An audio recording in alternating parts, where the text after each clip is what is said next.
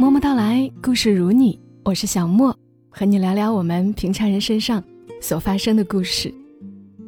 我有时候一个人走在公路旁，就会想起小时候的事情。是什么事儿呢？就是在我五六岁的时候，去我外婆家的公路，其实是没有公交车这些交通工具的。大人们可能会骑自行车，但小孩子嘛，常常就是步行。我每次走在路上，都是低着头。低着头捡废铁，可能就是为数不多路过的车辆掉下来的几个螺丝、钉子之类的东西，一趟下来也捡不了几个，但日积月累的积积攒攒，也能够卖给收废品的大叔，换得一点零食钱。后来我又不知道从哪弄了块残缺的吸铁石，然后我就用根绳子吊着吸路边的铁屑玩。我其实时不时的就会想起这些童年的事儿，也不明白为什么，就是觉得特别有趣，也挺怀念的，以至于看到有相似情节的文章就很触动，想要分享给大家。那今天要读的一篇文出自于作者岛田洋七，一个日本作者。为了大家比较好理解今天的文章，那我要介绍一下作者的生平。作者岛田洋七出生于一九五零年的日本广岛县。一九四九年的时候，他的父亲在美军广岛投下原子弹之后，一个人回广岛，因为当时仍有辐射污染而得了原爆病，不久之后就死亡了。后来，他的母亲开了家居酒屋，抚养他和他的哥哥，但是因为年纪很小，他非常依恋他的母亲，在上小学后还会在三更半夜溜到他的妈妈开的居酒屋，所以他的母亲非常担心，就把杨七。送到了佐贺的外婆家，由外婆来抚养。而杨七的外婆是一个虽然非常非常穷，但是特别乐观的人。在杨七住在佐贺的八年间，辛苦的抚养杨七长大。那杨七长大后，就将这八年间的事情写成了一本书，叫做《佐贺的超级阿嬷》。那这本书其实很有名的，很多人都非常喜欢。那今天。就是想来和大家读其中的一篇佐贺的超级阿嬷岛田洋七。某天晚上，在餐桌旁，阿嬷这两三天都只吃白米饭，没有菜呀。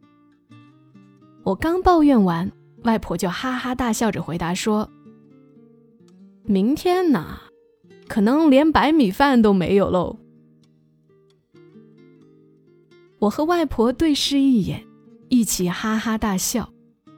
那已经是四十多年前的事情了。回想起来，也正是从那个时候，整个社会开始发生急剧的转变。政府预算倍增，经济高速增长，日元升值与美元贬值，大学学运不断，校园暴力猛增，经济泡沫、石油危机、就业困难等等。虽然大家都说，现在的世道真的很不景气呀，其实这些对我而言根本算不了什么，只是感觉又回到和过去一样罢了。改变的不是世道，真正改变的是人自己。钱不够，不能去大饭店吃饭，不能出国旅游，买不起名牌衣服等等，因为这些原因，人们觉得不幸福，于是挖空心思的去追寻所谓的幸福。以下要讲的话，对于被裁汰的人来说，或许有些许帮助。其实完全可以将裁员想成是从早上八点起床，匆忙挤电车赶到公司工作、加班，到虚盈奉承的酒席上应酬，坐末班电车回家等等，这样的人生中得到解脱。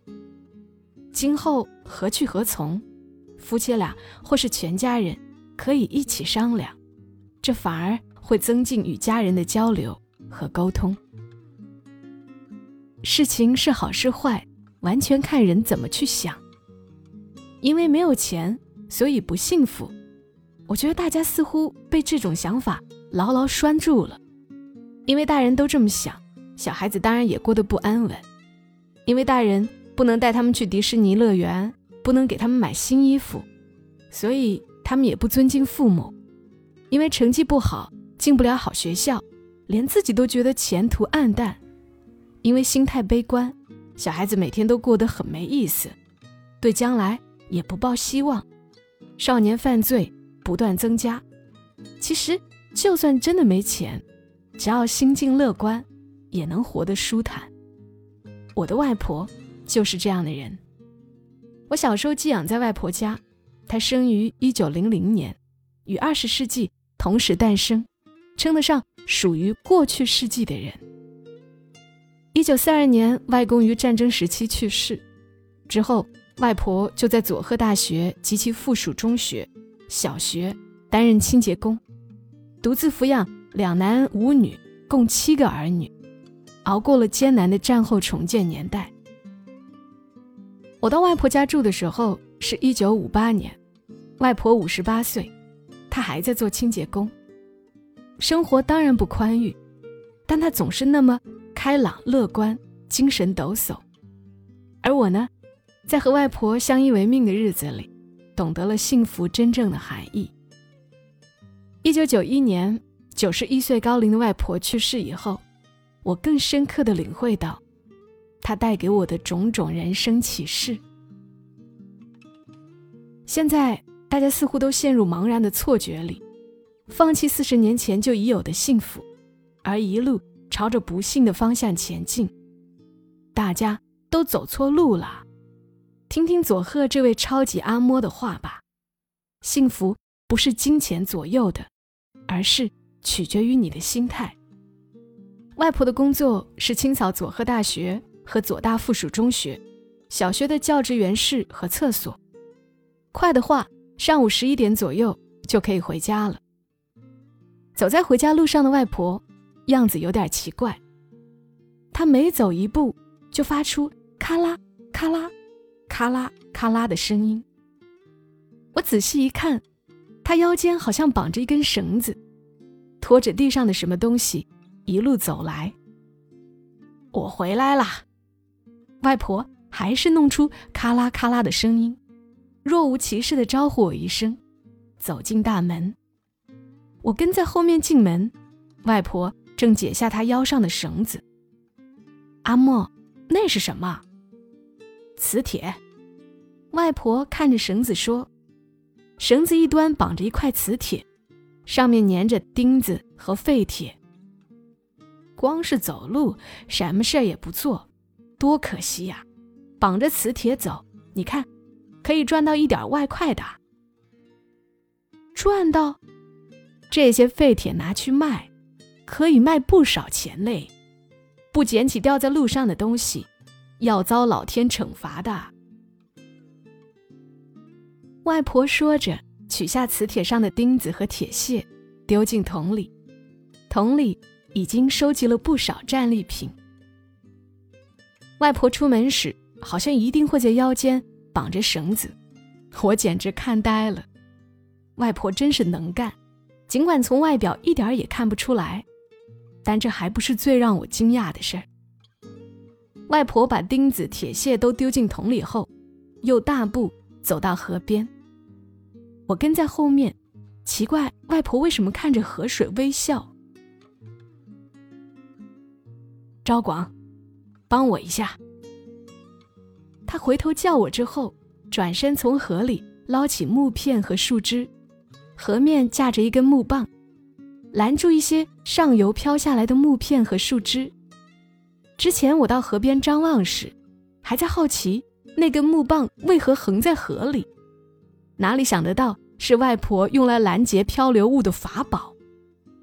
外婆把木棒拦下来的树枝和木片晒干后当柴烧，这样河水可以保持干净，我们又有免费柴火，真是一举两得。外婆豪爽地笑着说：“现在看来，外婆早在四十五年前就已经致力于资源回收利用了。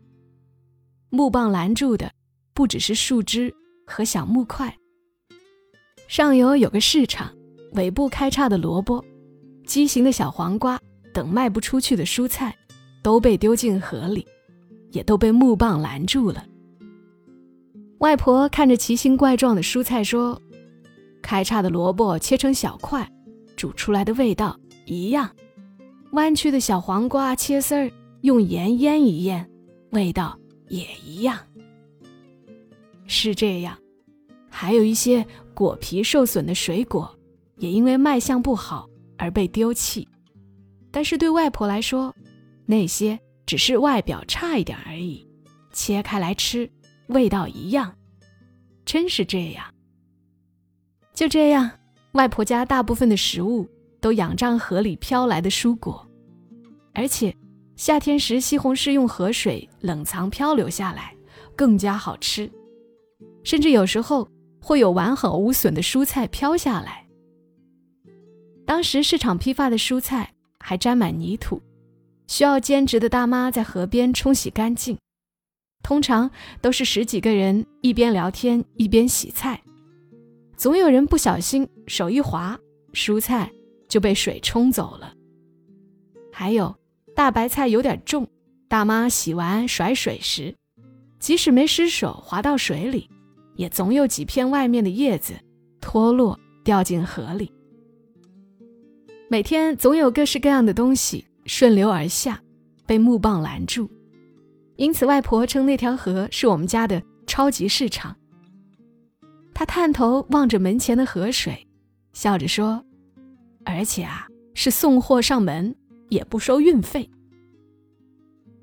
偶尔木棒什么也没拦到，他就遗憾地说：“今天超市休息嘛。”外婆说：“这个超市只有一个缺点，即使今天想吃小黄瓜，也不一定吃得到。”因为完全要听凭市场的供应，真是无比开朗的外婆呀！别人家是看着食谱想着要做什么菜，外婆是看着河里想今天有什么东西呢，再决定菜单。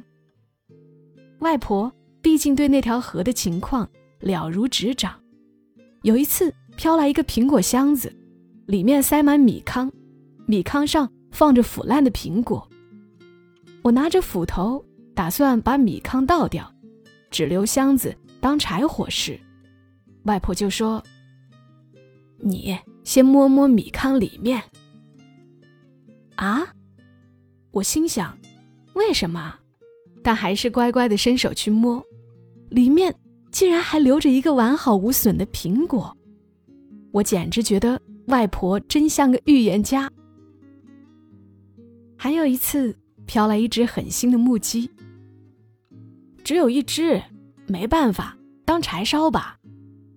我拿起斧头时，外婆又说：“再等两三天吧，另一只也会飘下来的。”我想，再怎么幸运，也不会有那么如意的事儿吧。可是两三天后，另一只木屐真的飘下来了，吓我一跳。那个人掉了一只木屐在河里之后，一时还舍不得，但是过了两三天就会死心，把另外一只也扔了。这样，你就刚好凑成一双了。外婆的智慧让我惊叹不已，在我亲眼看见外婆的生活方式后，更是体会深刻。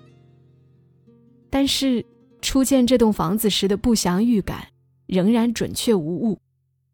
我在广岛时虽然也穷，但在这里，我却沦为更低一级的赤贫阶层了。不过，也是一般人体验不到的一段快乐岁月的开始。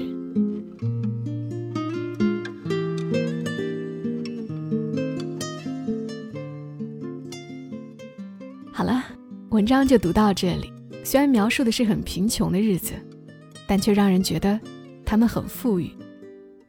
这里是在喜马拉雅独家播出的《默默到来》，我是小莫，谢谢你听到我，祝你周末愉快。小莫在深圳，和你说晚安。